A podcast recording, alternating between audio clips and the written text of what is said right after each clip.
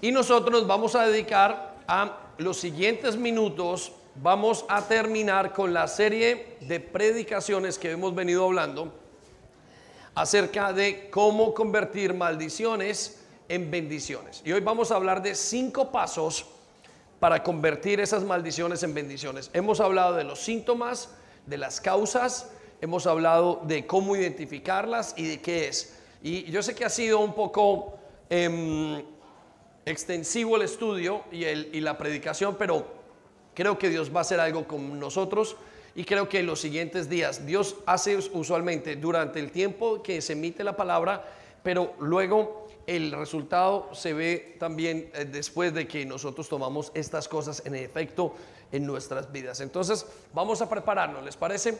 Hemos dado un gran esfuerzo, una gran batalla aprendiendo estando aquí y vamos hoy a cerrar ese capítulo bien cerrado, que quede grabado en nuestros corazones como con, con lápiz espiritual y quede bien clavado y podamos eh, manejar este tema como iglesia, porque creo que es de muchísima bendición. Entonces cierre sus ojos allí donde están, le invito, aproveche un momento para pensar en todo lo que Dios ha hecho en sus vidas, en las bendiciones, en, en todas las cosas que hay. Y piense también en aquellas cosas que están rotas, que necesitan ser cambiadas. Y con una oración muy sencilla, desde su interior, vamos a pedirle que nos ayude. Señor, estamos deseando que tú intervengas en nuestras vidas una vez más. Sobre todo en estos aspectos que están allí en, en remojo, que no hemos podido avanzar y que a veces inclusive nos podamos sentir hasta nerviosos o avergonzados. Pero gracias porque tú no te avergüenzas de nosotros. Al contrario, tú estás aquí con una palabra que nos resuena, las buenas noticias. Escuchamos una palabra, un eco de una frase que tú dices, buenas noticias. Les tengo buenas noticias. Gracias por todo lo que tú haces. Hoy abrimos nuestro corazón, háblanos de una manera sencilla. En el nombre de Jesús, amén y amén. Bueno, puede tomar asiento. Le pido a los de luces y cámaras que encendamos. Muy bien, y quiero que recuerde, hoy estamos terminando nuestros, nuestra serie de predicaciones. Usted puede ver algunas de las cosas o casi todas están en el internet, todas realmente están al inglés, creo que están al italiano y están obviamente en el español, para que las pasemos a nuestros familiares y podamos explicarles en qué estamos. Y hoy vamos a ver cinco pasos para convertir esas maldiciones en bendiciones. Y, me gustaría que nos esforzáramos hoy en centrarnos. Hoy vamos a, dar la estocada final para poder cambiar ciertas cosas. Y sé que algunos estamos de alguna manera o nos sentimos frustrados porque no podemos cambiar ciertas circunstancias. ¿Sí? Y yo quiero que usted no se frustre. Quiero invitarlo a que a que se levante con ánimo, ¿sí? Pero también quiero que entienda el proceso.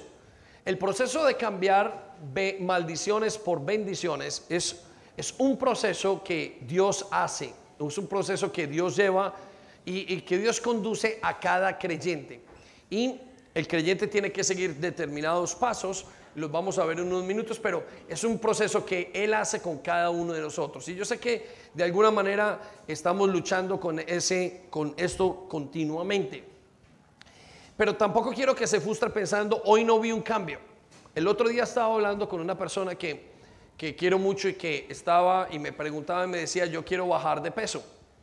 Y muchas veces em, no logramos y nos frustramos porque el deseo es que no estamos contentos. Las personas a nuestro alrededor piensan que estamos felices, que quien está siendo abusado está feliz.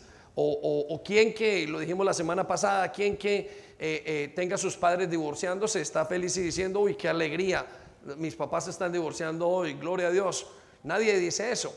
También nadie que está en, deuda y que está recibiendo una llamada de un banco está feliz diciendo, estoy contento hoy, hoy recibí la mejor llamada de mi vida. Nadie que esté luchando frente a una enfermedad está pasando eso.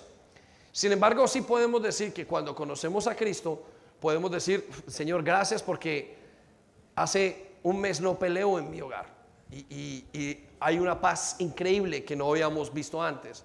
O decimos, ah, hoy tengo una mejor relación con mi hija o con mi hijo, o cuántos de nosotros sí decimos, eh, Señor, estamos felices porque nuestras finanzas están saliendo y estamos eh, levantando el vuelo con esas finanzas y estamos bien y tenemos eh, o, estamos gozando de libertad financiera.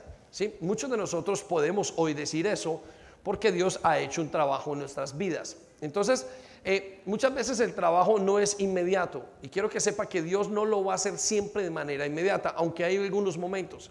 Y les hablaba yo de esta persona que quería bajar de peso.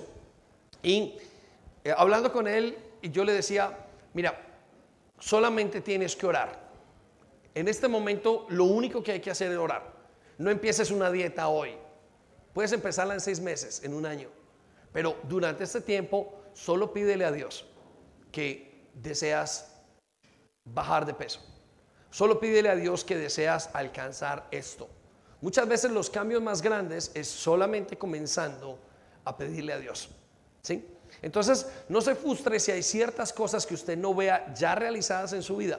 La Biblia dice que no vamos a, eh, eh, el pueblo de Israel no iba a derrotar todos los enemigos en un año para que no vinieran las fieras del campo y se los comieran y los destruyeran, sino que Dios iba a ir enemigo por enemigo, batalla por batalla. Ahora hay que escoger las peleas. Usted no puede escoger y pelear con todo el mundo al mismo tiempo, no con todo el mundo, sino con todos sus enemigos al mismo tiempo. Tiene que comenzar organizando una cosa. Y Dios va a ser fiel con esa pequeña cosa que usted va organizando. Entonces, eso son buenas noticias. Dios no está esperando que hoy mismo usted y yo cambiemos. No, Él está esperando y diciendo, vamos paso por paso. Y quiere hacerlo. Déjeme, se lo planteo de esta manera. Cuando Dios llega a una vida, comienza a cambiar una cosa por otra. A veces sí hay movimientos de cambios que son totalmente y hay un cambio dramático, pero la gran mayoría son cambios porque vamos caminando con Jesús. Entonces, quiero que eso lo tenga y lo atesore y no se sienta y, no se sienta apurado y no se sienta ya todo tiene que cambiar. Tampoco se eche para atrás y diga, bueno, el pastor dijo tranquilo y no voy a hacer nada. El pastor, no, no, no. Vamos a hacerlo bien y, se puede lograr. Em, quiero que vayamos entonces a escuchar el corazón de Dios, el deseo de Dios. Lo encontramos en Gálatas capítulo 5, versículo 1. Y quiero que sepa que si usted le pregunta a Dios, al Señor Jesús hoy, dime qué pasa hoy, qué quieres, dime qué significa para ti este momento y esto que estamos haciendo y esto eh, que estamos enseñando y lo que vamos a predicar. Él nos contestaría de esta manera. Cristo nos ha libertado para que disfrutemos de la... Cristo nos ha liberado para que disfrutemos libertad. Quiero que sepa que Dios, el mensaje de Dios de hoy para nosotros es, Cristo quiere que disfrutemos de la libertad. Él desea que usted disfrute de lo que tiene. Y no solamente de lo que tiene, sino de lo que es suyo, pero que se lo han robado y se lo han robado por muchas cosas. Un hijo perdido, por ejemplo, es como si se lo hubieran robado. Un matrimonio que no pudo eh, eh, eh, em, estabilizarse, es como si le hubieran robado tiempo en su vida. Entonces Dios dice, quiero que disfruten. Mire, estoy aquí en sus vidas, dice el Señor, para que disfruten de libertad. A eso los he llamado. De hecho, Él es el liberador. Él dice, cuando me conozcan, yo los voy a liberar completamente. Verdaderamente, cuando me conozcan a mí, voy a liberarles. Voy a liberarles en su matrimonio, voy a liberarles en, su economía, en, su eh, estabilidad mental, en su cuerpo, en muchas de las cosas. Ahora nos dice una parte después de esto y dice en este contexto, aunque estaba hablando de la religión o de, las, de la ley, eh, podemos analizarlo dentro del contexto de lo que estamos hablando. Recuerde, estamos hablando de cómo convertir maldiciones en bendiciones. Y dice así, manténganse pues firmes y no permitan que los conviertan de nuevo en esclavos. Entonces aquí el Señor nos da un detalle muy interesante, que depende de nosotros el volver a convertirnos en esclavos. Entonces Él dice, disfruten lo que tienen, yo los vine a sus vidas. Si usted se pregunta, ¿por qué Jesús quiere entrar hoy en mí? Para hacer una religión, para que yo vaya a la iglesia los domingos, para que yo haga esto. Y quiero decirle que está lejos de eso. Él quiere venir a nuestras vidas para que tengamos libertad. Y Él sabe cómo es nuestro yugo. Él sabe que estamos esclavizados. Hay algunos de ustedes que quizás están luchando contra el alcohol. Y yo sé que no están contentos, porque yo no estaría contento. Hay algunos que están luchando en otros aspectos de su vida y no están contentos, no tienen libertad. Hace días eh, hablaba con una parejita que también quiero mucho, hoy, voy a hablar de los que quiero mucho, y aquellos que quiero mucho les decía, porque, ¿cómo van a estar felices peleando todos los días? ¿Cómo va a estar usted feliz? Pero ellos se habían acostumbrado a pelear continuamente y, no pueden estar felices. Entonces cuando entendemos la verdad de Dios, que Cristo nos ha libertado para que disfrutemos, entendemos que Dios es bueno con nosotros y que Dios nos quiere dar libertad. Entonces, le di tres razones en todo este tiempo de predicaciones de por qué una persona no es libre de la maldición. Y, quiero nombrarlas otra vez. La primera es porque no sabe distinguir entre qué es bendición y maldición. Es lo más difícil que hay. Ahorita les vamos a dar un mapa para que lo vean, pero de las cosas más difíciles es distinguir qué es bendición y qué es maldición. No porque sea difícil que me llegó dinero a la cuenta, uy, qué bendición, y se me rompió la llanta del carro, uy, qué maldición. No, en cuanto a eso es relativamente sencillo, pero es entender cuando llegan a nuestras vidas de dónde viene, por qué lo tengo, por qué estoy sufriendo de esta manera, por qué se me pierde un hijo, por qué me terminan echando y no, no, no, no, consigo estar en un estable, en una casa o en, un, en, en, una situación en mi vida eh, eh, laboralmente. ¿Sí? Entonces Dios nos va a ayudar a descubrir eso. La segunda razón por las cuales, aunque somos creyentes y no creyentes, muchos viven bajo maldición es porque están acostumbrados a vivir así. Miren, nos acostumbramos y tomamos como si fuera real el hecho o como si fuera una, una ley para nosotros el hecho de que la gente viva mal. ¿Sí? Em, yo recuerdo que yo me fui creado en un, en un tiempo o en, una, en, una, en un contexto o en una cultura donde tener muchas novias era la norma. Y, yo recuerdo que de, de, jovencito, si tenía una novia aquí, una novia aquí, una novia aquí, una novia aquí, entonces ese era verdaderamente la persona que era exitosa aparentemente sentimentalmente. Y eso es totalmente errado. Hoy yo quisiera haber vuelto a mi vida atrás y decir, qué tontería la que viví. Pero es la cultura en la que vivíamos. A veces usted no sale de esa maldición precisamente porque usted vive en esa cultura. ¿Cuántos de ustedes viven en los hogares y dijeron, ay, en mi casa es que todos los, yo conozco gente, creyentes que me han dicho, en mi casa todo el mundo pelea y eso está bien con nosotros, así somos nosotros. Y yo quiero decirle que no es así. Usted, hay, existen familias que no pelean o que pelean pero muy poquito, ¿no? No, no que nunca estén en desacuerdo, no, pero existen familias que no se tiran platos, existen familias que no tiran a los esposos por la ventana, existen todavía, existen familias que no maltratan a la esposa, eso existe, existen familias que no se golpean el uno al otro, ¿sabía que eso existía? Bueno, parece lejos de la realidad en muchos casos, pero como nos acostumbramos, no logramos cortar eso y Dios quiere que lo cortemos. Y la tercera razón por la cual la gente o las personas viven bajo maldición es porque finalmente, aunque las identifiquen, aunque quiten la costumbre, no saben cómo. No saben cómo. Aunque dicen, hoy se levanta la persona que está consumiendo drogas y dice, yo quisiera, y yo veo a mis amigos que salieron adelante, que acabaron universidad, y yo sigo por aquí perdiendo el tiempo y no entiendo qué hago aquí, pero si alguien me ayudara y aunque la persona quiere salir, no puede. ¿Por qué? Porque no sabe cómo. Ahí es donde necesitamos a Dios de nuestra parte.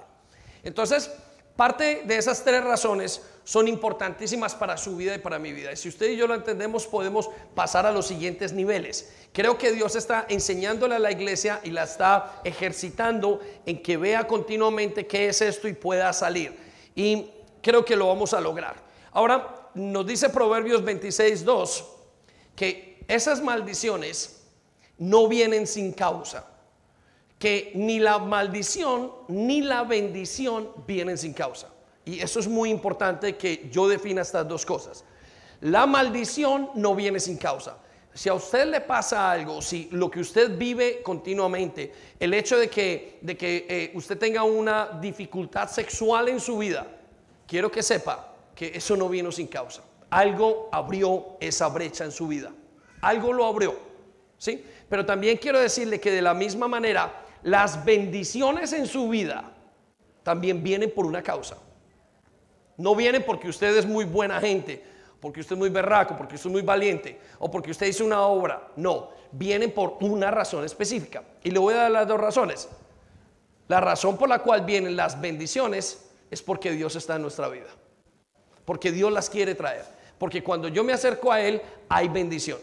Y la razón por las cuales vienen las maldiciones es porque o me alejo o mi comportamiento hace o el de mis antepasados hace que se abran brechas en mi vida para yo tener o vivir una consecuencia equivocada.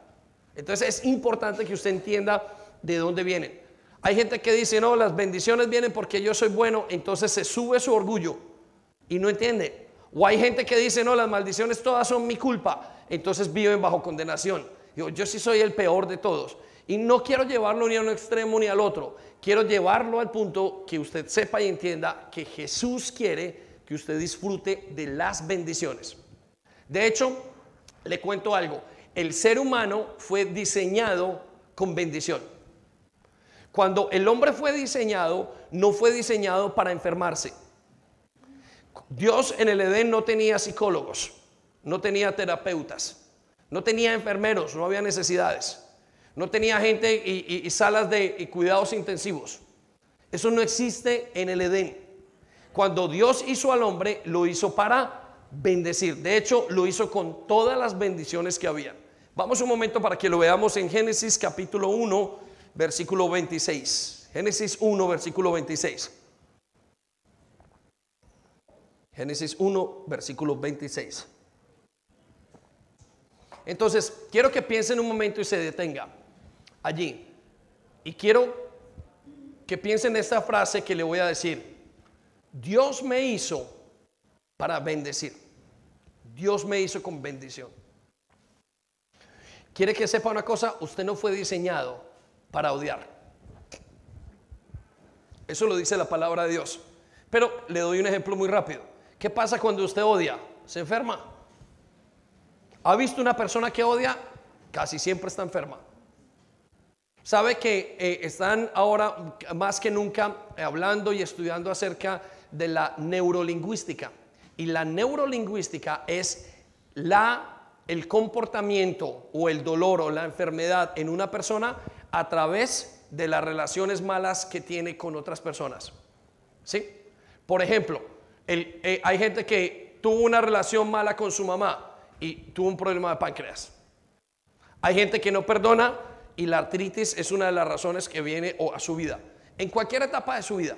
Entonces la neurolingüística estudia la reacción del cuerpo según las emociones y según las cosas que puede vivir esa persona. Usted no fue diseñado para hacer lo malo, para la maldición. ¿Qué pasa cuando una persona está en deuda? Se estresa, se enferma, ¿no? Hay gente que ha quitado su vida. ¿Qué pasa cuando una persona tiene deshonra, por ejemplo, con los hijos?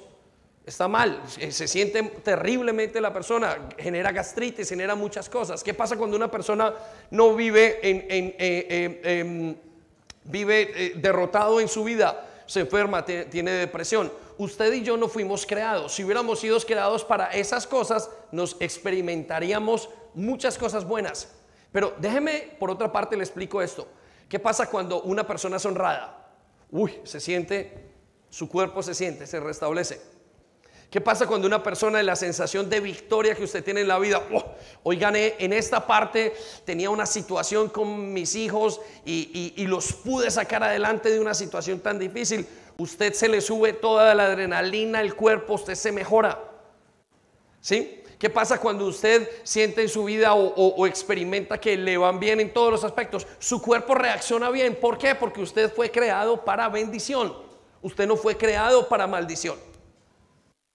Usted no fue creado para pelear, para odiar. Usted no fue creado para todo el día pensar que lo está haciendo mal. Usted no fue creado para la condenación. Dios los creó a cada uno de nosotros para bendición. Amén. Dele un aplauso, Señor. Venga, gigante. Y nos dice Génesis 1:26. Entonces dijo, y escuche el, el relato de Dios, hagamos al hombre a nuestra imagen. En otras predicaciones anteriores he dicho que Dios es bendición. Y aquí Dios nos dice que cuando hizo al hombre lo dijo, hagámoslo a nuestra imagen. ¿Y cuál es la imagen de Dios? ¿Qué es lo que hace? Dios es bendición. Circúlalo en su Biblia o en sus apuntes como lo tenga allí. Dice, hagámoslo al hombre a nuestra imagen, de nuestra manera, nuestra manera de pensar, nuestra manera de hacer las cosas. ¿Sí? Cuando tenemos una buena relación entre familia, se siente el, amor de Dios. Pero cuando hay tensión, oh, es horrible. Los cuerpos se enferman. Y mire lo que dijo, conforme a nuestra semejanza. Uno es que Dios lo hizo a su manera, pero también le hizo otra cosa, le permitió al ser humano y le dio el privilegio de escoger. Le dio algo que se llama libre albedrío. Y creo que la mayor parte de nuestro problema al día de hoy ha sido por nuestro libre albedrío. ¿Qué es el libre albedrío? El libre albedrío es un privilegio, pero es una gran responsabilidad. Significa que el libre albedrío, que yo escojo lo que quiero hacer, pero que al escoger también tengo que tener que las consecuencias. Y muchas veces lo que causa la maldición son nuestras acciones. Por eso tenemos que quitarnos de la mente de que Dios nos maldice. Dios no maldice. Nosotros lo que hacemos es entrar en maldición. ¿Cuándo? Cuando no vemos la vida conforme al contexto que él la, en, el cual Él la diseñó. Y no es una imposición, es simplemente que actuamos de la manera incorrecta. Le decía a alguno de los chicos míos hace muy poco, le decía, sigues pensando mal. Tu problema no es más que tu pensamiento es equivocado. Piensas mal, como piensas mal, actúas mal. ¿Sí? Entonces, mire lo que dice Dios en el versículo siguiente. Enseñoré en los peces del mar, en las aves del cielo, en las bestias, en toda la tierra, en todo animal que se arrastra en toda la tierra. Versículo 27 es clave para su entendimiento y para mi entendimiento. Y creó Dios al hombre a su imagen y a semejanza de Dios los creó, hembra y varón los creó. Versículo 28, y los bendijo. Fructificad, multiplicaos y llenad la tierra y sojuzgadla. Si a mí me preguntan en mi análisis corto o en mi pequeño análisis personal, yo llego a tres conclusiones. Todas las bendiciones vienen de estos tres puntos. De multiplicar, de fructificar, dar fruto en la vida. Dos, de multiplicarse, de llenar la tierra y de juzgarla, o sea, de ejercer liderazgo. Toda la raíz de todas las bendiciones, o como Dios emite las bendiciones, creo que vienen de estos tres canales. La bendición de honra tiene que venir de multiplicarse correctamente. La bendición de ser estéril en la vida tiene que venir de dar fruto o de saber y de llegar a las cosas que somos, de trabajar o de poder dar fruto en la vida. Y la bendición de poder ser cabeza y no cola, de ser eh, em, estar encima de las situaciones y no debajo, tiene que ver con lo que es juzgar o el liderazgo. Esas tres, Dios nos hizo de esas tres maneras y dijo, muchachos, los equipo, equipo al hombre para que viva bien. Equipo al hombre para que viva en toda la plenitud de lo que tiene que hacer. Sin embargo, ¿qué pasó con el hombre y con el libre albedrío? Vamos unos capítulos más adelante y quiero que vaya solamente dos capítulos, capítulo 3 de Génesis. Aquí hago un paréntesis, nunca lea la palabra de Dios sin haber entendido los primeros 12 capítulos de la Biblia los primeros 12 capítulos de Génesis. Usted leería algo y sacaría totalmente de contexto lo que lee. Pero note lo que dijo en Génesis capítulo 3, versículo 17. Y al hombre le dijo, debido a que hiciste caso a tu esposa en desobedecer a Dios y comiste del fruto del árbol del que yo te ordené que no comieras, la tierra es maldita por tu causa. Repita conmigo, la tierra más fuerte, la tierra, es, maldita por tu causa. Le estoy dando dos, dos, dos pictures, dos fotos, dos imágenes. En una, Dios bendice al hombre con todo. En la siguiente imagen, el hombre maldice qué? No se escucha. ¿Maldice qué? No se escucha. ¿Maldice qué? La tierra. Entonces, Dios hizo al hombre con todas las bendiciones con todo. Dios lo hizo a usted para que usted tuviera una buena relación familiar. Dios lo hizo para que tuviera una buena relación económica estable. Dios lo hizo a usted para que estuviera emocionalmente, mentalmente bien, para que estuviera sano. Dios hizo todo. ¿Cuántos estamos de acuerdo que el cuerpo hace casi todo? Solamente que usted ah, come mal y por consiguiente el cuerpo actúa mal. O usted no trata bien el cuerpo, no descansa y por consiguiente el cuerpo actúa de la manera que no es. Esa es la enfermedad. La enfermedad es nada más y nada menos que el desequilibrio de aspectos en nuestra vida, de todos los sistemas que tenemos nosotros para vivir. Lo mismo es en el hogar y en todo. Entonces Dios lo hizo bien. Iglesia, Dios lo hizo bien. Muchos de nosotros nos conformamos y decimos, no, es que yo soy así, mal geniado. Usted no es mal geniado. Si usted llega a ser mal geniado y tiene un problema con, con, eh, em, eh, con el odio, o tiene un problema con el resentimiento, tiene un problema con la amargura, no es usted. Ese no fue el diseño de Dios. Dios lo hizo bien. La, más grande bendición que vamos a encontrar es que cuando lleguemos a encontrarnos después de ser transformados por Jesús, vamos a ver gente que es muy difícil en la vida, en la vida diaria, y los vamos a ver y van a ser tan diferentes, tan amorosos, porque ya no tendrán pecado. El problema del hombre es el pecado. El problema del hombre es el pecado. Y por el pecado del hombre, toda su vida o las, las vidas o los aspectos en su vida tienen maldición. Pero Dios no los hizo con maldición. Y mire lo que dice en esa misma parte del versículo. La tierra es maldita por tu culpa y toda tu vida. ¿Cuánto? Toda tu vida lucharás para poder vivir de ella. Y saben, uno lucha toda la vida para que oh, los hijos se comporten bien. Uno lucha toda la vida para no embarrarla. Uno lucha toda la vida para no caer en deuda. Uno lucha toda la vida para escoger la persona correcta. Uno lucha toda la vida para arreglar la, la, relación con los padres. Uno lucha toda la vida para que el marido y la mujer se entiendan. Uno lucha toda la vida por todo, por mantenerse en salud. ¿Es así o no es así? Usted y yo como seres humanos estamos o tenemos un cáncer espiritual que se llama el pecado. Y aquí viene la noticia, y ese cáncer ha hecho metástasis en todos los aspectos de nuestra vida. Por eso, aunque una persona le vaya bien económicamente, con los hijos le va mal. Y le fue bien económicamente y con los hijos bien, el trabajo le fue mal. Y si le fue bien con una cosa o con la otra, con la otra, el matrimonio no le funciona. Pero siempre el ser humano tiene algo. El ser humano siempre tiene un dolor en alguna parte. Y yo diría que no es una parte, es la gran mayoría. Y si el pecado no ha hecho metástasis en toda su vida, si usted no lo alcanza a ver, yo le pido que sea un poquito humilde y analice dónde está su necesidad. Pero analícele desde ese punto de vista. Usted no fue hecho para eso. ¿Cómo va a ser eso usted para vivir atado toda la vida a las drogas? ¿De dónde le sale a un joven que es hecho para vivir adicto a la marihuana o al alcohol?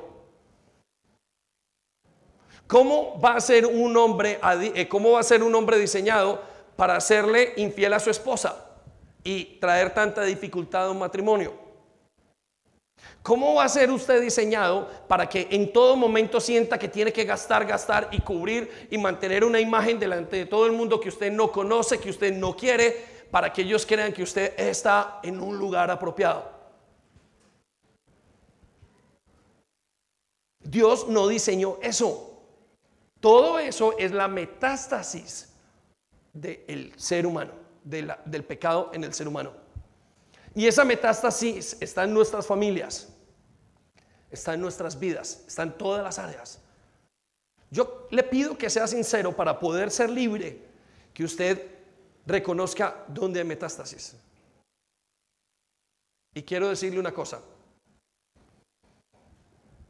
Toda la vida luchará para poder vivir de ella. Versículo 18, te producirá espinos, cardos, aunque comerás de sus granos. Y note esto, con una dificultad la gente logra rescatar en ciertos momentos de su vida aquellas cosas, pero llegan a la vejez con mucho dolor y con mucha angustia. Vemos a nuestros padres y decimos, ¿cómo puedo ver yo mi familia que tenga, tengo seis tíos y seis tías y el 90% son divorciados? Y puedo decir, ¡wow! ¡Qué vida de bendición la que tenemos en mi casa! Todos somos divorciados. Adelante. Nunca. Usted no puede decir que eso es bendición. Hasta un niño reconocería, hay algo mal. ¿Por qué todos son divorciados, papá? ¿Por qué nuestras finanzas no están bien? ¿Por qué? Y usted se inventará cualquier trola, pero ¿cómo va a poder usted sostener eso? Pero Dios dice, disfruten las bendiciones, yo los voy a hacer libres. Por eso el pecado es el cáncer del ser humano. Y aunque ha hecho metástasis en todos los aspectos de nuestra vida, la quimioterapia del ser humano es Jesucristo. Es una relación con Él. Por eso el hombre llega y dice en un punto, necesito un salvador. O le planteo, consígase a alguien que lo saque de todo eso. ¿Quién de nosotros puede decir, yo tengo un amigo que me va a solucionar todas estas situaciones? Pídale prestado. Sobre todo cuando usted ya le debe. ¿Sí o no? ¿Quién de sus amigos puede venir y arreglar su matrimonio y sentarse con ese matrimonio y decirle cómo hacerlo? Cuando ellos mismos están divorciados. ¿Quién de sus amigos puede decirle lleva tu sexualidad y te quita la depresión que tuviste por tener relaciones fuera del matrimonio y antes del matrimonio y antes de casarte y aún siendo tan joven? ¿Quién puede hacerlo? Yo les pregunto. Entonces el hombre sí o sí necesita un salvador. El hombre necesita alguien que lo saque de ese cáncer. El hombre necesita alguien que lo saque de esa situación de maldición. Ese alguien, la Biblia nos plantea, es el Señor Jesucristo. Si usted conoce a alguien más, cuando usted va a un cirujano, los mejores cirujanos, muchos de ellos tienen problemas con el alcohol. Quien ha vivido en el mundo de quienes sabe cómo es el mundo de, de la salud, conoce lo interno. Conozco neumólogos, gente que son eh, eh, entienden el aparato respiratorio de arriba abajo y fuman. El hombre solo Asimismo no se puede salvar. Solamente cuando recibe un Salvador. Por eso es que ahí es cuando comienzan a cambiar las maldiciones en bendiciones. Y usted dice hoy, mire, voy y busco el mejor psicólogo. Y yo le invito a que lo haga. Pero sabe una cosa, solamente va a poder transformar ese pequeño aspecto. Y el resto que ya le ha hecho metástasis, ¿Quién le quita la amargura? ¿Quién le quita su amor al dinero? ¿Quién le quita el amor al dinero cuando, aunque usted tenga esposo o esposa o hijos, ese amor al dinero lo deja allí metido en pensando en negocios y pensar en obtener y en obtener y en obtener y se pasó el tiempo y usted no vio a sus hijos crecer? ¿Qué psicólogo puede hacer eso? Y si llega ese psicólogo, ese psiquiatra, usted otra área de su vida. ¿Por qué? Se destapará porque este cáncer que el ser humano tiene ya le ha hecho maldito en todos los aspectos de su vida. Ya hizo metástasis. Entonces pregúntese, ¿dónde hay metástasis? En usted, en sus relaciones, en su herencia, en su sexualidad, en su manera de ver la vida, en su estabilidad emocional. Este, este está haciendo metástasis continuamente. Necesitamos un Salvador. Entonces voy a darle cinco maneras de cómo romper la maldición. O cinco maneras, no, cinco pasos. Para quitar ese cáncer, para quitar la maldición y convertirla en bendición. Y la primera es aceptar a Cristo como Salvador y como Señor. Repita conmigo, aceptar a Cristo. Más fuerte, aceptar a Cristo como Salvador y como Señor. Miren, la semana pasada me preguntaron, pastor, entonces, ¿cómo lo vamos a hacer? ¿Qué es lo que tenemos que hacer? Y le dije, tenemos que comenzar un proceso. Y todo tiene un proceso. Y el primera parte del proceso es aceptarlo como Salvador y como Señor. Si usted está enfermo, necesita medicina. Y si la medicina que le estamos hablando es el pecado en su vida, que ya hizo metástasis, usted necesita una medicina que pueda quitarlo. La medicina es Dios mismo. Es Jesús, es la medicina. ¿Y qué es lo que pasa? Que muchos de nosotros hemos aceptado a Jesús en un área de nuestra vida, pero no en todas. La gran mayoría de nosotros hemos escuchado que debemos de aceptar a Jesús como Señor y como Salvador. Pero yo creo que el orden es al contrario. Es como Salvador, perdón, y como Señor. Quiero que vaya conmigo a Efesios capítulo 1, versículo 3. Mire lo que dice la palabra de Dios y quiero llevarlo a esta verdad. Toda la alabanza sea para Dios, el Padre de nuestro Señor Jesucristo. Aquí viene, quien nos ha bendecido con toda clase de bendición espiritual. Entonces estamos hablando de bendiciones y maldiciones. Y la Biblia nos dice, y no lo he escuchado de ninguna otra persona que diga que ahora hemos recibido en Jesús, tenemos acceso a todas las bendiciones, toda clase de bendiciones. En Jesús una persona puede recuperar su matrimonio. En Jesús una persona puede recuperar su identidad. En Jesús una persona puede perdonar. En Jesús una persona puede transformarse. En una persona, en Jesús una persona puede rescatar a un hijo. En Jesús una persona puede hacer todo. El comienzo es ese. Y como no conocemos a nadie más y no hay nadie más, nuestro primer paso para romper las, maldiciones es reconocer a Jesús en nuestra vida. Pero ¿cuál es el problema de muchos que han recibido a Jesús como Salvador? Le explico una cosa. Cuando Jesús llega a su vida, es como si llegara a su casa. Y inmediatamente usted le abre la puerta. Ahí es cuando usted le recibe como Salvador. Él es el Salvador de su vida. Él es la persona que va a hacer y usted hasta se enamora. Pero quiero que sepa esto, que si usted no deja que ese Jesús pase a la habitación, se meta en la cocina, se meta en la nevera, se meta en su habitación, se meta en su closet, se meta en, su, caja fuerte, se meta en el lugar donde los calcetines están. Quiero decirle que hasta ese momento Jesús no va a poder hacer mucho. ¿Por qué? Jesús no va a poder hacer mucho. Porque Jesús trabaja con su libre albedrío. Entonces, muchas de las personas que están y que caminan con Jesús no han dejado que Jesús sea su Señor no lo han dejado entrar en sus vidas. Ya lo conocieron y lo aceptaron y dijeron, sí, me gusta, me encanta, yo le recibo. Pero no han llegado a comprometerse con Él y decirle, necesito que entres en mi matrimonio. Necesito que entres en la relación con mi hijo. Mete la mano como sea. Necesito que hagas algo en mis finanzas. Por eso muchas personas no salen. ¿Por qué? Porque tienen a Jesús como en una casa de arrendamiento donde todas las habitaciones están cerradas y solamente lo dejan entrar en la sala, a una parte bonita, porque es el lugar que mereces. Pero quiero decirle que Jesús tiene y quiere estar en todos los lugares de su vida. Para cortar y para cambiar maldiciones, usted necesita dejar entrar al Señor en ese aspecto específico. Necesita dejarlo entrar en la relación con sus padres. Necesita decirle, Señor, necesitas ayudarme a perdonar a mi papá. Necesita, cuando está viendo pornografía, necesita decirle, Señor, necesito que apagues esto. Necesita decirle a punto de consumir un trago de alcohol o una droga. Necesita decirle, Señor, deténme la mano, córtamela, no sé, pero haz algo en mí. Muchas personas no han pasado al siguiente nivel por falta de compromiso. Entonces, quiero darle la tarea. Necesita pasar a su siguiente nivel. Pero yo no sé cuál es su nivel, Él sí lo sabe. Él sabe que usted y yo sufrimos por dentro. Él sabe que usted y yo tenemos dificultad en muchas cosas. Y Él está esperando, pero hay una regla en el cielo, una regla espiritual. ¿Sabe cuál es la regla?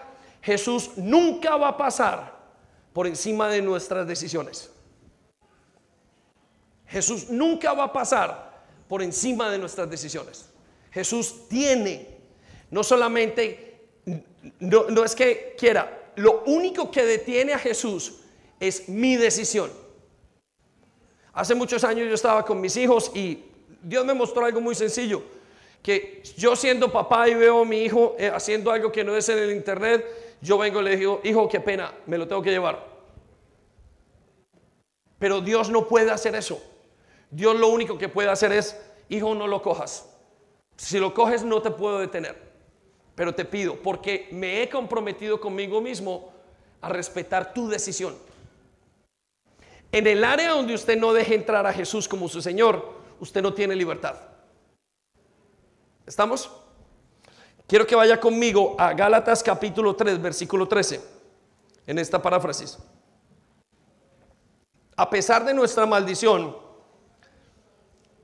y de lo que tenemos, dice la Biblia, que, pero, a pesar de todas esas cosas, Cristo prefirió recibir por nosotros la maldición. Entonces, estamos llenos de maldición en muchos aspectos, o tenemos maldiciones que vemos, o el efecto de esas maldiciones. Él dice, ahora déjeme entrar en esos cuadros de maldición. Déjeme, yo voy y hago lo que tengo que hacer. ¿Sí? ¿Por qué? Porque yo preferí, dijo el Señor, que yo causara o recibir toda la maldición que ustedes un día recibieron, que nosotros recibimos, dice él, yo la cargo sobre mí.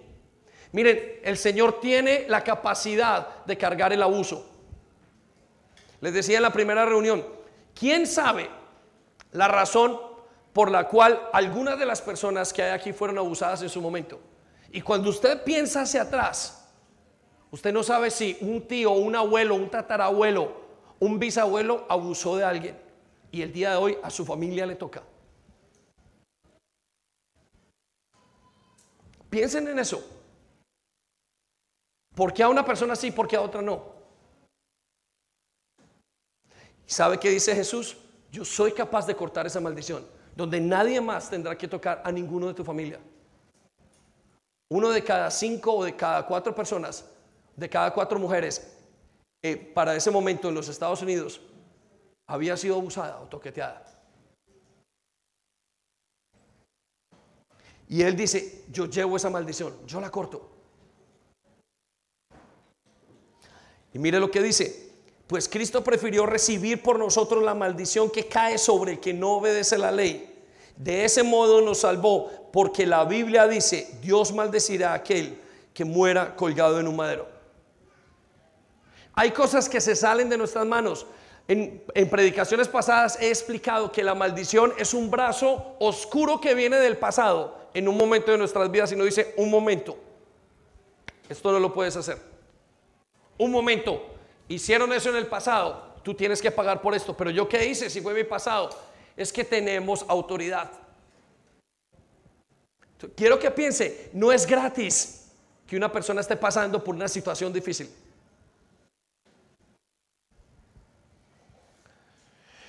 Ahora quiero que vaya conmigo a la clave de esto. Romanos 8, versículo 1. Acerca de lo que dice Jesús. Por lo tanto, y quiero que escuche las palabras y que esas palabras puedan venir como un bálsamo a su vida en esa situación. Aunque no haya pasado todavía, pero esto es lo que nos plantea el Señor. Por lo tanto, aunque tu papá haya sido un alcohólico empedernido, aunque tu abuelo se haya gastado toda tu fortuna, aunque tu abuelo haya caído en bancarrota, aunque hayan matado en tu familia, aunque se hayan divorciado todas estas cosas, mire lo que dice, ya no hay condenación. Ya no hay condenación. Aunque hayas visto a toda tu familia pelear todos los santos días, aunque hayas visto a tu hermano que mató a tu otro hermano, aunque hayas visto cosas que nunca se vieron en ninguna parte y que nunca debieron verse, el Señor dice, cuando me conoces, no hay ninguna condenación para los que pertenecen a Jesucristo. Él está diciendo, ya no hay condenación para los que están en Jesús. Pero quiero que circule la última palabra de ese versículo, para los que pertenecen a Jesús. Por eso, si usted quiere cambiar su vida y Dios quiere que usted la cambie y quiere ayudarlo a cambiar porque usted fue diseñado para estar bien. No sé cómo insistirle en ese aspecto. Usted no fue diseñado para cargar estrés. Usted no fue diseñado para estar todo el día odiando y teniendo una pelotera en su casa y una guerra. Y aunque usted se haya acostumbrado en los últimos 10 años a tener una pelotera en su casa y a estar mal, y ahora ya su rostro lo pone y todo, que tiene una cara y un aspecto de tristeza, como si le hubiera pasado un camión por toda su vida. Quiero que decirle, tengo que decirle que usted no fue diseñado. Usted fue diseñado para amar y recibir amor, para ser bendición y bendecir a otros. ¿Ha visto usted un bebecito ah, eh, eh, eh, abrazando a sus abuelos? Cuando llegan a la casa es solamente el aspecto, el amor que recibe ese abuelo lo recompone totalmente. Porque fue para eso. Pero vea un abuelo sufriendo por un hijo que se va en la drogadicción.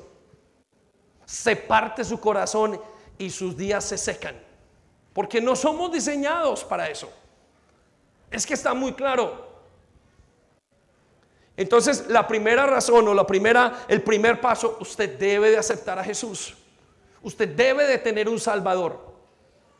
Y si usted tiene otro Salvador, pues cuénteme, pero no hay otro Salvador que sea Jesús. Por eso la Biblia le llama yo soy Salvador. ¿Sabe? El primer paso de los alcohólicos anónimos es reconocer que sus vidas son ingobernables. El segundo paso, reconocer que hay un ser que tiene que ayudarles. Y ese ser es Jesús. Tráigame al mejor médico no va a poder quitar esa maldición. Lo llevo al segundo paso entonces para ser libre y cambiar. Es reconocer y arrepentirse de la maldición. Reconocer y arrepentirse de la maldición. Miren, Oseas capítulo 4, versículo 6 dice, mi pueblo es destruido porque le faltó conocimiento. Si usted no reconoce dónde está la maldición, si usted no reconoce dónde está ese aspecto en su vida que no está bien, ¿cómo lo va a solucionar? Y Dios mismo lo dice, mi pueblo está mal porque le falta conocimiento, mi pueblo está destruido porque le falta conocimiento. Ahora, ¿sabe qué conocimiento le faltaba al pueblo? Pues lo dice en la siguiente parte del versículo, porque desecharon el conocimiento, mi conocimiento, yo te echaré del sacerdocio y porque me olvidaste, te olvidaste de mi ley, también yo me olvidaré de tus hijos. Pero no es que Dios esté molesto diciendo, ah, fuego de mis manos van a salir para consumirlos. No, es que Dios está diciendo una cosa súper lógica. Está diciendo, como se olvidaron de mí, ¿cómo lo van a hacer sus hijos? Si usted como padre se olvida de Dios, ¿cómo le va a enseñar a sus hijos lo que Dios tiene que enseñarle a usted? Si usted como padre se olvida y saca a Dios de la ecuación, entonces ¿cómo va a ser para transmitir Dios a sus hijos? Y es muy irónico porque casi siempre estamos pensando en cómo salvar a nuestros hijos cuando nosotros no podemos y nos hemos quitado del Salvador. Por eso es importante que usted reconozca. Y le voy a dar un paso entonces acá bien importante. Haga un estudio de lo que dice la palabra de Dios acerca de su familia. Mire que no lo estoy llevando a hacer una teología profunda. Lo estoy llevando a que usted se siente y piense y analice cuáles son las maldiciones generacionales. A que usted diga, si mi abuelo entró en bancarrota, ¿por qué esto me pasa? Si mi abuelo perdió y mi abuela perdió el matrimonio por estar trabajando, ¿cómo lo voy a permitir yo? Si mi familia perdió por la infidelidad, ¿cómo voy yo a acabar con eso? Por eso el paso, el número dos es necesita reconocer qué y cuál es la maldición. Necesita llevarlo a cabo. Y hay una, hay un, hay un eh, si Media me lo, me, lo, me lo ayuda, vamos a colocar los síntomas de las bendiciones y las maldiciones. Usted con este mapa tiene mucho que trabajar. Si usted vive en humillación, pregúntese por qué. ¿Por qué no recibe honra de su casa? ¿Por qué no recibe honra de sus hijos? Si recibe, le puede tomar una foto, puede hacer lo que quiera, pero este usted lo tiene que eh, poner en, póngalo en su nevera. Pero analice si en su vida hay improductividad, ¿por qué es? Si hay esterilidad, ¿qué es lo que pasa? Si hay enfermedad o pobreza o derrota, ¿por qué no logra pasar por las circunstancias? Tiene que preguntarse. Porque Dios lo que quiere es que usted viva y disfrute sus bendiciones. Dios quiere una vida en bendición. Amén. Dele pues un aplauso, Señor, por favor.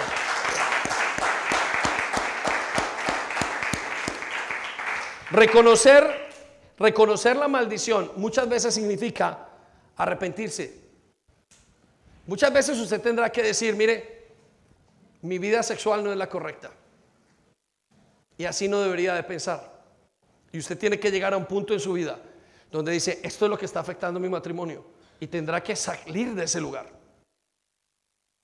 Uh, hay un día donde tendrá que decir, yo no puedo seguir trabajando de esta manera, no puedo seguir con, con esta, con esta sensación o con, eh, eh, no puedo seguir que cada vez que me toque, me hable mi familia, yo termine gritando. Yo no puedo seguir con, con esto que tengo en mi corazón, que es amargura pura. No puedo seguir maltratando a mis hijos.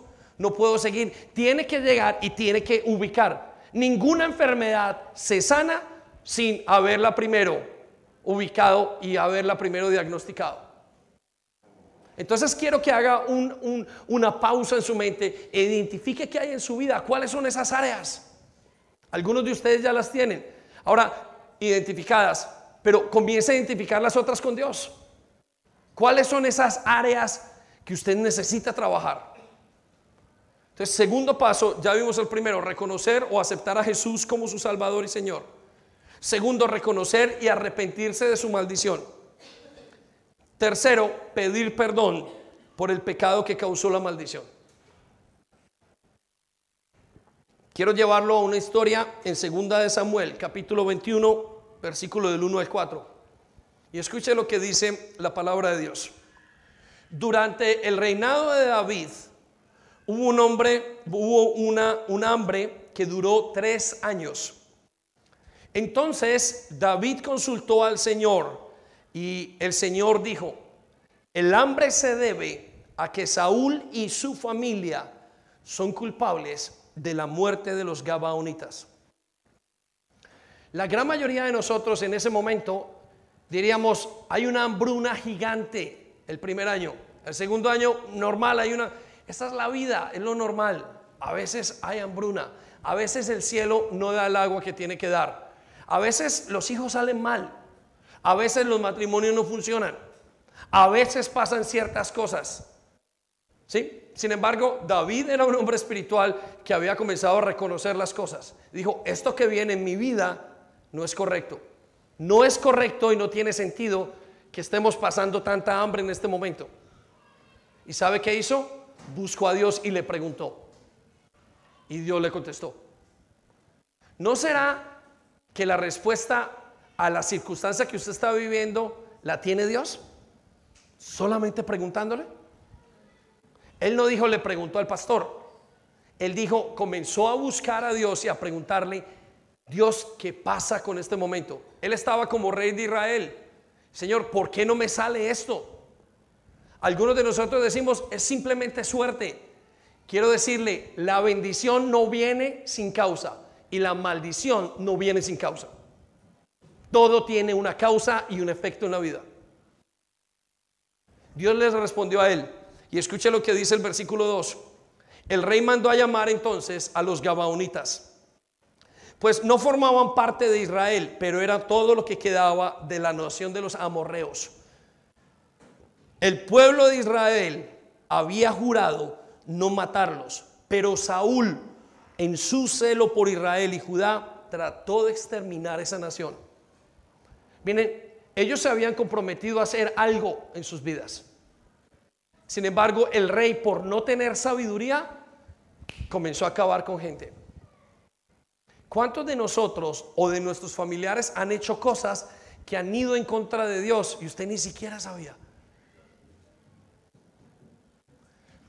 ¿Cuántos, ¿Cómo sabe usted que en su familia no hubo asesinos?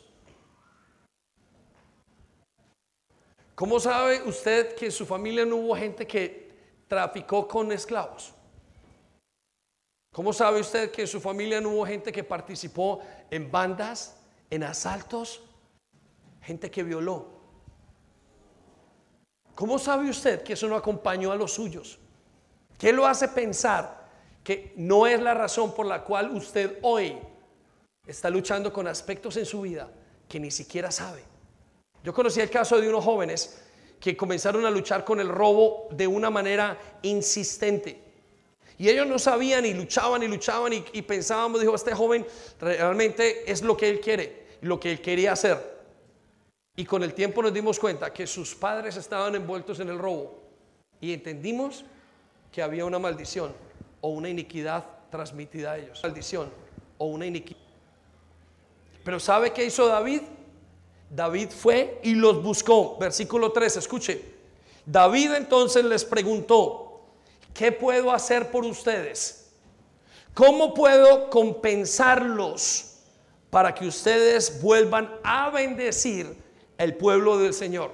Repita conmigo, compensarlos. Versículo 4 nos, dije, nos dice la respuesta de ellos. Bueno, el dinero no puede resolver este asunto entre nosotros y la familia de Saúl. Le contestaron los gabaonitas. Tampoco podemos exigir la vida de cualquier persona de Israel. Y el que quiera leerlo en casa lo puede terminar de leer. Pero David en su búsqueda por quitar maldiciones en su vida, llegó al punto donde reconoció y donde compensó. Muchas veces usted no puede compensar porque usted no sabe ni lo que ha pasado. Pero la Biblia sí nos dice que todo lo que desatemos en la tierra será desatado en el cielo y que todo lo que atemos en la tierra será atado en el cielo. Se lo traduzco. Pida perdón. Señor, no sé qué es lo que pasa en mi vida, no sé por qué, pero yo te pido perdón porque mis abuelos cometieron una cantidad de cosas que no debían haber hecho. Recuerdo hace más de casi 20 años, en mi esposa antes de casarnos, llamé a mi familia y le dije a mi hermano, nos íbamos a casar en los dos el mismo año. Y le dije, viejo, pidamos perdón por el pecado de nuestra familia, porque yo he identificado, de acuerdo a la palabra de Dios, que ha habido infidelidad desde tres generaciones hacia adelante o más arriba, y hoy todos están divorciando. ¿Sabe qué hicimos? Nos arrodillamos en el teléfono los dos. Estábamos hablando. Señor, te pedimos perdón por el pecado de nuestra familia. Porque ellos no protegieron el pacto que tenía que proteger. Y yo la verdad no quiero que mis hijos se divorcien. ¿Quiere usted? ¿Cómo va a querer? ¿Y cómo no hacer lo mínimo para trabajar en ese aspecto? Sobre todo cuando Dios le está diciendo, lo tienes aquí. Usted daría todo por eso. Si su hijo se le enferma, usted iría hasta el hospital noches enteras. La Biblia nos dice que el pecado es un cáncer espiritual. Entonces, David decidió compensar. Y aquí viene de otra compensación. Muchas veces, para borrar las maldiciones que nosotros hemos efectuado, tenemos que hablar con esas personas y pedirle perdón por lo que hemos hecho. Y muchas veces tenemos que perdonarnos a nosotros mismos. Porque hay gente que no sale de un círculo vicioso, por ejemplo, con sus hijos, porque no se perdonaron a ellos mismos. Toda la vida dijeron, ah, yo soy tan mal padre y tiene una deuda tan grande con sus hijos que nunca pudieron afirmarlos y decir, fui mal padre, pero hoy me paro delante de ti con toda la autoridad que tengo para corregir lo que está mal para hacerlo bien. Pero porque no se compensaron a sí mismos, porque no se pidieron perdón a sí mismos, entonces detuvieron la bendición y continuaron en maldición y maldición y maldición. Conozco padres que abandonaron a sus hijos en fiestas de pequeños y hoy, al día de hoy, sus hijos le tienen que perdonar la vida cada dos por tres, aunque son recuperados en Jesús. Y uno se pregunta, pero ¿por qué no recibe la autoridad? Porque no la tiene porque no se ha perdonado a sí mismo. Usted tiene hasta que perdonarse usted mismo. Porque el efecto es muy grande. El balance lo da Dios. Y usted tiene que estar en la balanza correcta. Por eso es importante que usted lo haga, que usted analice, busque dónde tiene que compensar, dónde tiene que pedir perdón. Y cuarto, aprenda la verdad de Dios sobre esa maldición. Usted Gálatas capítulo 3, lo veíamos hace unos momentos, versículo 13. Mire lo que dice. Dice, pero Cristo prefirió recibir por nosotros la maldición que cae sobre el que no obedece la ley. de ese modo nos salvó. Quiero que escuche esto muy, muy, muy consensudamente. Porque la Biblia dice, Dios maldecirá a cualquiera que muera colgado en un madero. Es decir, Dios recibe nuestra maldición y pone la maldición que yo debería de pagar. Esta es la buena noticia. Jesús, Dios la pone sobre Jesús. ¡Pum! Yo robé, Jesús, Dios dice, Jesús ha robado. Y Él paga la muerte, paga el pecado por mí. Yo abusé y Él dice, Jesús, tú has abusado. Lo pone sobre Jesús. Yo eh, deshonré a mis padres. Jesús dice, yo ahora inculpo a Jesús por haber deshonrado a los padres. Y yo quedo libre. No libre para seguir pecando, sino libre para ser libre y cambiar mi vida y disfrutar de Dios. ¿Estamos? Entonces, cuando yo aprendo eso, lo que dice la palabra de Dios, el vacío que dejó ese, esa maldición, yo le tengo que meter algo. Yo le tengo que añadir algo que me ayude a seguir adelante. Y eso es la palabra de Dios. Escuche lo que dice en la siguiente parte del versículo 14. Por eso la bendición que Dios prometió darle a Abraham es también para los que no son judíos. Así que si confiamos en Cristo, aquí viene, recibiremos el Espíritu que Dios nos ha prometido. Dios no simplemente nos quitó la maldición, al mismo tiempo que nos quita la maldición, nos llena ese vacío que nos deja esa maldición con el Santo Espíritu de Dios. Entonces, cuando usted dice, Señor, mi familia se ha divorciado y yo no quiero que mi familia se divorcie, usted tiene que volver a la palabra de Dios donde dice, no tienes que estar divorciado. Y usted comienza a luchar frente a esa maldición y dice, no voy a ser divorciado. La palabra de Dios dice que el hombre fue hecho para una sola mujer y allí me voy a quedar. Y coge su diccionario y le dije en la reunión anterior, corta la palabra divorcio y la saca de su, diccionario. Y dice, en mi vida no, porque aquí dice Dios que el hombre debe ser hombre de una sola mujer. Y aquí me quedo y aquí me quedo y comienza a observar la parte legal de su vida espiritual y a ponerla sobre usted. ¿Sabe por qué? Porque su mente le va a decir continuamente que usted tiene que vivir bajo maldición. Le doy el ejemplo de una pareja que también quiero mucho. Que cuando peleaban, uno había sido de una familia divorciada y el otro había sido de una familia normal. Y el que había sido de la familia divorciada siempre decía en las peleas, me voy a divorciar. El otro, aunque le hubiera tirado, le tiraba un plato, dijo, me muero contigo casado. Lo hubiera ahorcado y le dice, pero me muero contigo casado nunca. ¿Por qué? Porque aquel que ya su familia se había divorciado, había abierto una puerta de maldición para su vida. Siempre iba a tener ese pensamiento, me puedo divorciar, me puedo divorciar, me puedo divorciar. Hasta que cogió el diccionario y dijo, no, borro de mi vida la palabra divorcio porque la palabra de Dios dice, usted tiene que justificar ese vacío en lo cual usted ha hecho, le ha pasado en otra cosa, con otro, contrarrestarlo. Ah, mi, abuelo se quitó y, y, estuvo en bancarrota. Señor, tú dices que tus hijos no se van a quedar en bancarrota. Yo soy hijo tuyo y yo te pido en el nombre de Jesús que me ayudes a manejar las finanzas, aunque sea con plastilina. ¿Estamos? Así es que actúa el salir de las maldiciones. No piense que es un quick fix. Es una manera rápida. Usted tiene que pasar por un proceso. Ciertamente Dios quita muchas cosas, pero hay un camino entero.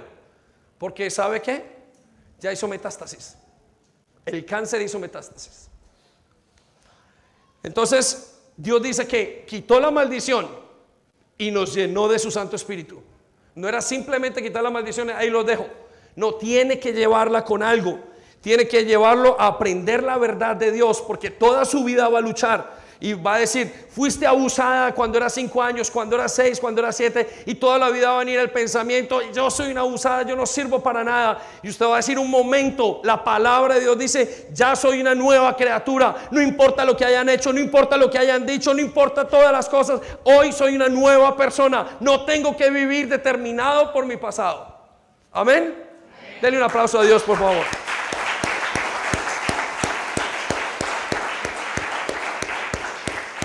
Y quinto, déjeme lo llevo al quinto porque yo creo que me pasé un poquito de tiempo y es educar sobre el efecto de la maldición en su vida. Tiene que educar sobre el efecto de la maldición. Uno, no es suficiente con que usted salga de la maldición, no es suficiente con que usted aprenda la verdad de Dios sobre esa maldición. Hay muchos casos en los que usted va a tener que educarse sobre esa maldición. Y Efesios, me, eh, acompaña la alabanza por favor. Efesios capítulo 4, versículo 22 dice esto. Con respecto a la vida que llevaban antes, se les enseñó. ¿Se les qué? ¿Se les qué, iglesia?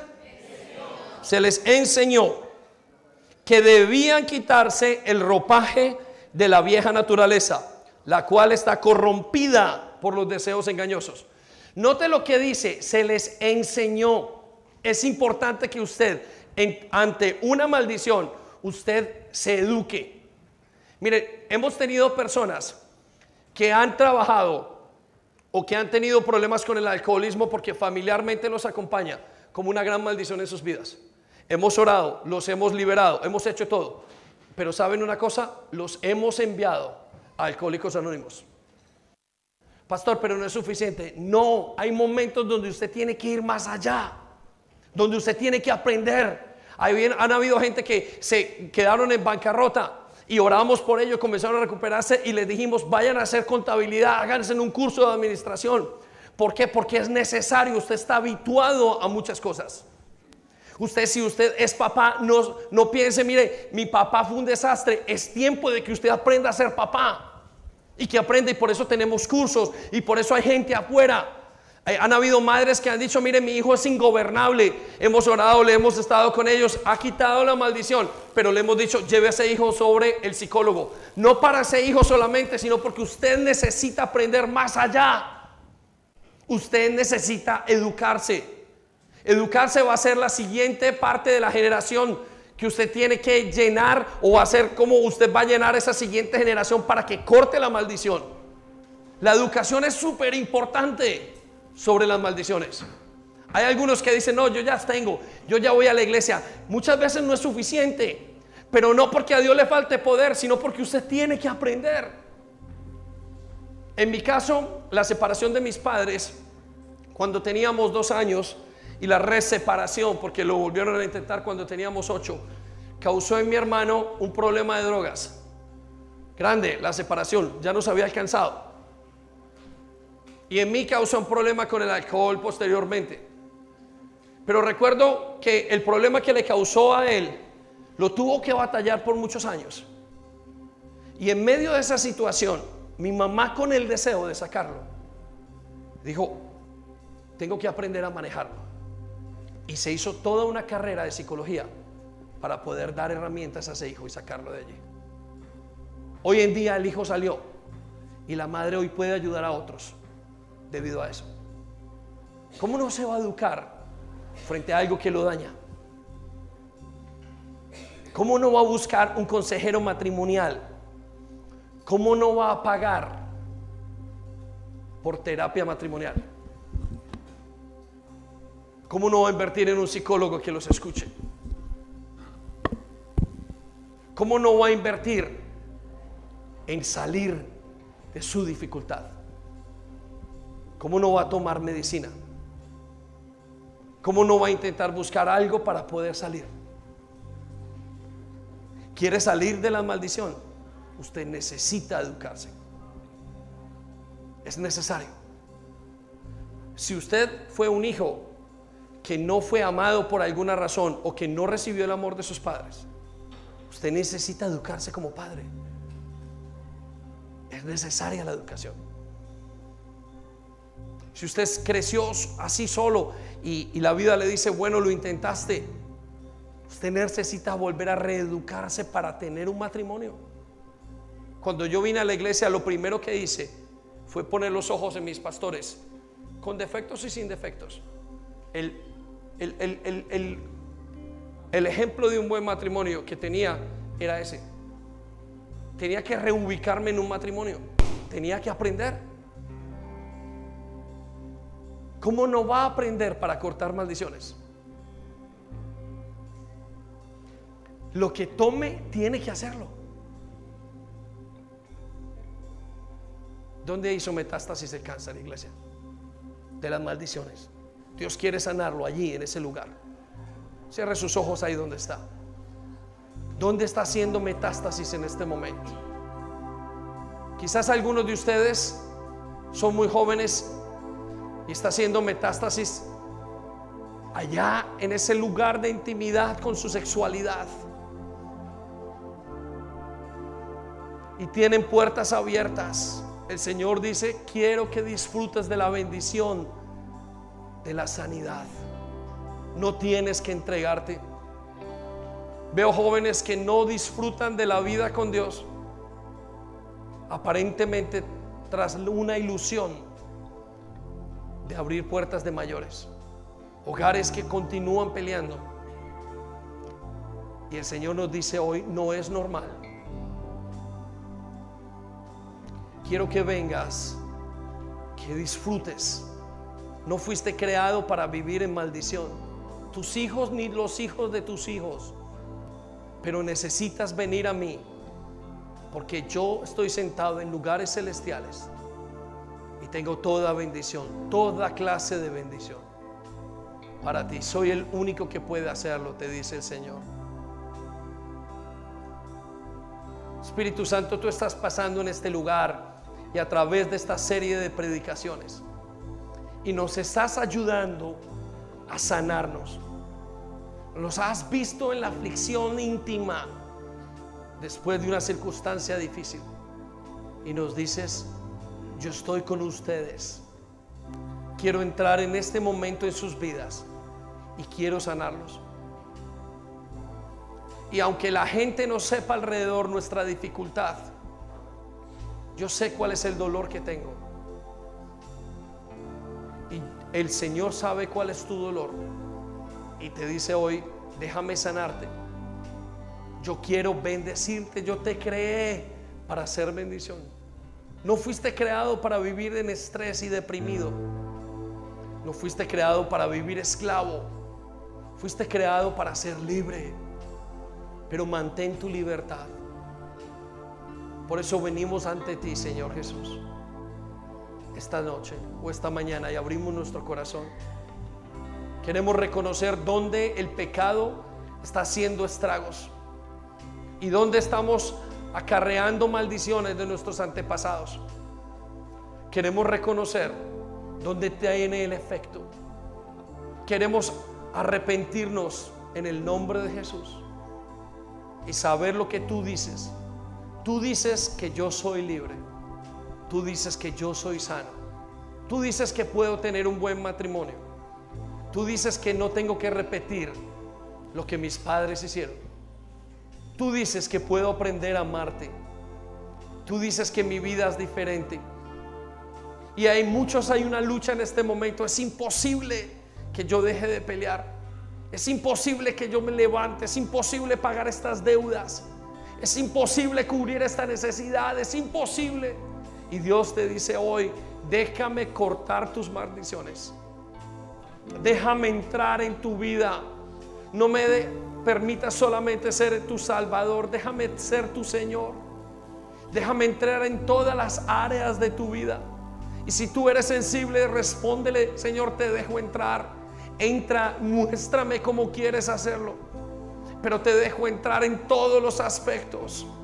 Te dejo entrar en todas las áreas. Te dejo entrar en mi casa. Te dejo entrar en mi cama. Te dejo entrar en, en mi habitación, en la relación con mis hijos.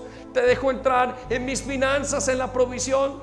Te dejo entrar en lo más sagrado. Te dejo entrar en todas mis conversaciones. Pero quiero que entres. Necesito un Salvador. Quiero aprender, Señor, lo que sea necesario, pero quiero ser libre, porque quiero disfrutar de mi vida en ti.